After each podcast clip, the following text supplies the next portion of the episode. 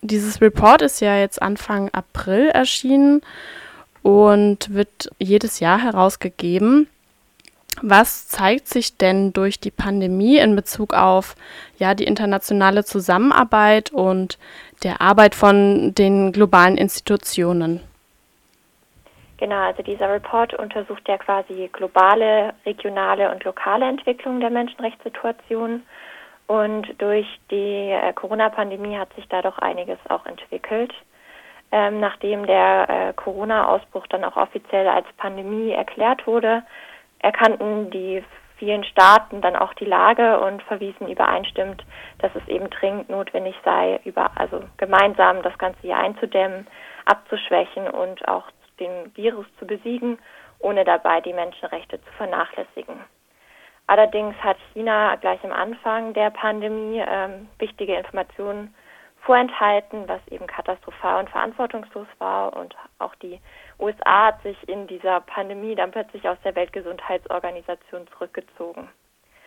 Ähm, die COVAX-Initiative der WHO war eigentlich ein positiver globaler Ansatz, um eben möglichst äh, fair den ähm, Impfstoff zu verteilen und das eben auch zu gewährleisten. Allerdings haben sich Russland und die USA ähm, von Anfang an nicht so wirklich beteiligt. Einige reiche Länder horteten auch Impfstoffe und Unternehmen haben sich auch geweigert, ihr geistiges Eigentum zu teilen. Mehr als 90 Länder haben Exportbeschränkungen für medizinische Geräte, persönliche Schutzausrüstung, pharmazeutische Produkte, Nahrungsmittel und andere Waren eingeführt.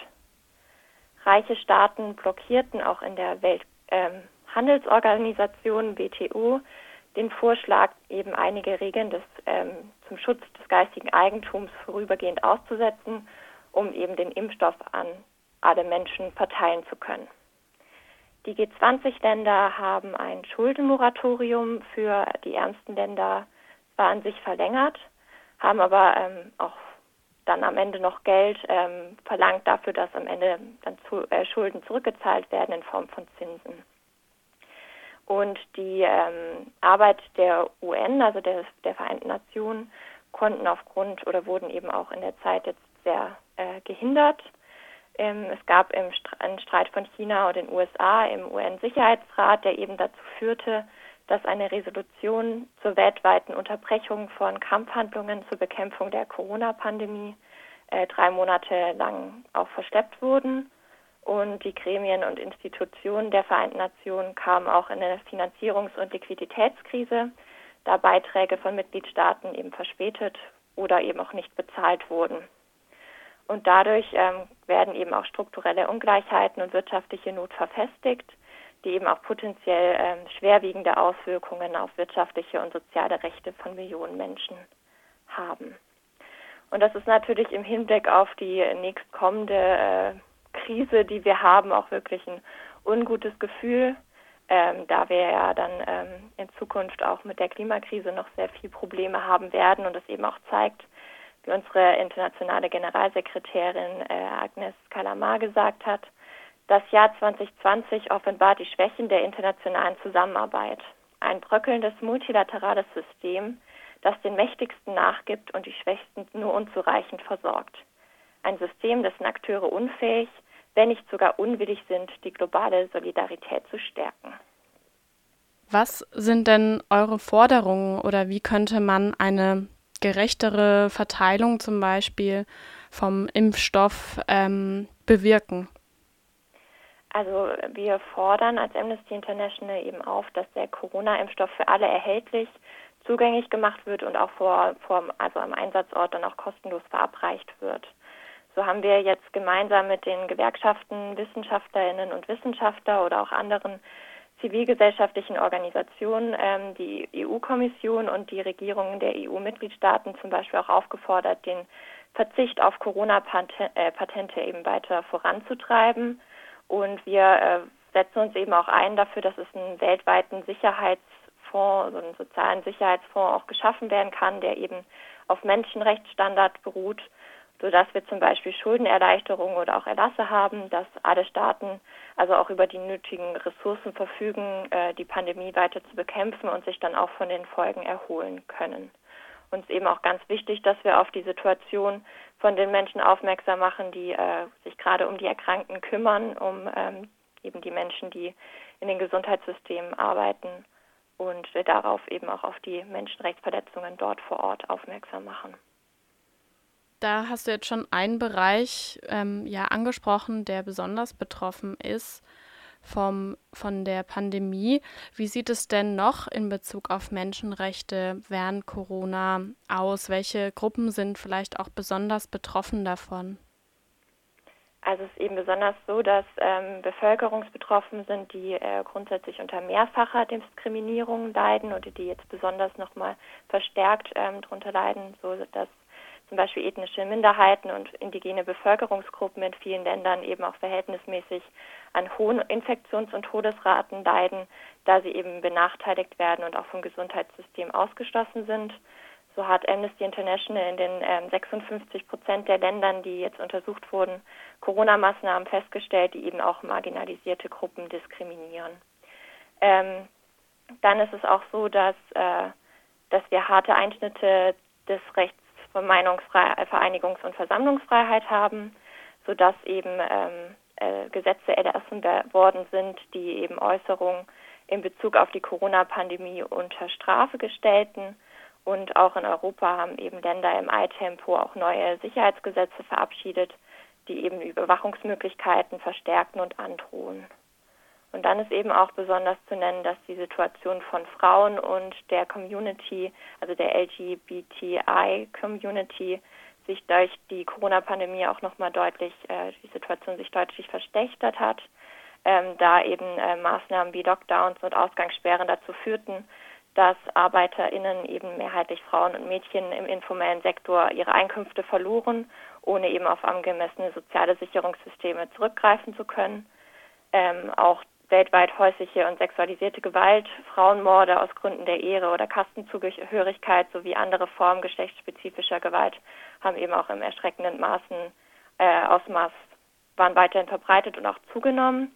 Staatliche Stellen haben auch teilweise keine angemessenen Maßnahmen zur Verhinderung der Verbrechen oder um eben die TäterInnen strafrechtlich zu verfolgen, sowie den Opfern eben auch Zugang zu Rechtsmitteln zu verschaffen. Ähm, da während ähm, des Lockdowns es eben auch dazu gekommen ist, dass ähm, ja, bestimmte Gerichte auch Schwangerschaftsbrüche eingeschränkt haben oder ähm, eben das Problem natürlich auch war, dass ähm, viele Frauen sowie Mitglieder der LGBTI-Community eben auch mit Menschen unter Dach leben mussten, die von denen sie misshandelt wurden. Und es ist eben auch gerade, um nochmal auf die Situation der LGBTI-Community einzugehen, in 24 der von den 149 untersuchten äh, Länder wurde, wurden eben Menschen wegen ihrer sexuellen Orientierung oder ihrer Geschlechtsidentität festgenommen oder inhaftiert, also in 16 Prozent der Ländern. Und durch die Pandemie haben eben auch verschiedene Beratungsangebote und Dienstleistungen im Bereich sexuelle und reproduktive Gesundheit während des Lockdowns wurden diese eingestellt. Viele Staaten ähm, haben diese Unterstützung der Bevölkerungsgruppen auch als nicht notwendig eingestuft. Und ähm, einige Länder haben sogar, ähm, da haben die politischen und religiösen Führungsriegen, die, äh, Riegen, die benachteiligten Gruppen ähm, sogar, die, also haben sie sogar für schuldig befunden oder warfen ihm eben vor, den Virus zu verbreiten.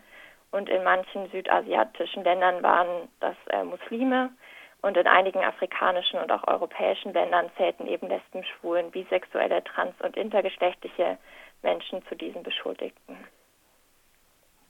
Jetzt noch ähm, zur Situation von Flüchtenden bzw. geflüchteten Menschen auf der Welt. In eurer, also in einer von ähm, euren Sendungen hier bei uns bei Radio Dreigland hat sich die Radiogruppe von Amnesty mit dem Thema Flucht und Ankommen in Freiburg beschäftigt. Wie schätzt ihr denn die Situation von Flüchtenden und geflüchteten Menschen in der Corona-Pandemie ein? Also ähm, durch die Corona-Pandemie hat sich die Situation, die bereits eh davor schon kritische Situation von Geflüchteten und MigrantInnen ähm, nochmal deutlich verschlechtert. Sie mussten in teilweise äh, unhygienischen Lagern oder auch Hafteinrichtungen verbleiben oder saßen eben auch aufgrund von Grenzschließungen fest, die wir ja weltweit beobachtet haben zur Eindämmung des Coronaviruses.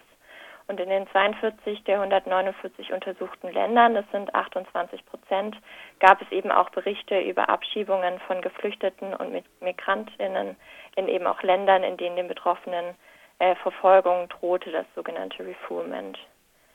Das heißt, auf die Situation müssen wir auch weiterhin ähm, natürlich aufmerksam machen und ähm, das hat sich auch dadurch nochmal deutlich verschärft und verschlechtert.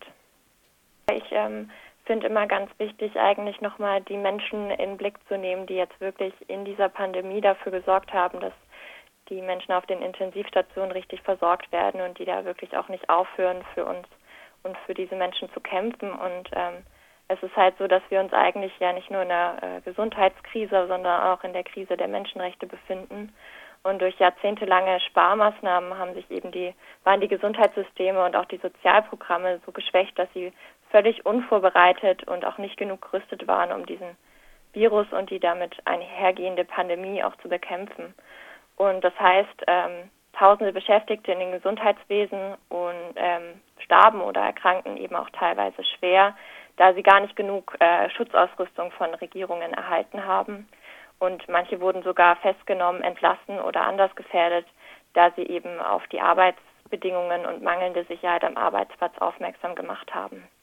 Und so hat eben Amnesty International auch festgestellt, dass in diesen 42 von den 149 untersuchten Ländern staatliche Stellen das Gesundheitspersonal und andere ArbeitnehmerInnen im Zusammenhang mit der Pandemie drangsaliert haben und eingeschüchtert, also so in 28 Prozent der Ländern. Und da das eben besonders weibliche äh, Pflegekräfte sind, äh, die ähm, 70 Prozent aller Beschäftigten im Gesundheits- und Sozialsektor aufmerksam, äh, die 70 Prozent stellen ähm, und die bereits davor eben aus geschlechtsspezifischen Gründen äh, schon sehr schlecht bezahlt waren, ist das einfach eine Zahl, die ist ungeheuerlich und ähm, gerade weil wir auf diese Menschen so wahnsinnig angewiesen sind, ähm, müssen wir da wirklich für sorgen, dass die, ja, dass das aufhört und dass wir ähm, ja, ihnen eher dankbar dafür sind, was sie da gerade machen, statt sie dann weiter zu drangsalieren oder zu gefährden. Ja, vielen Dank ähm, für das Gespräch, Hanna. Sehr gerne. Danke, dass ich vorbeischauen konnte.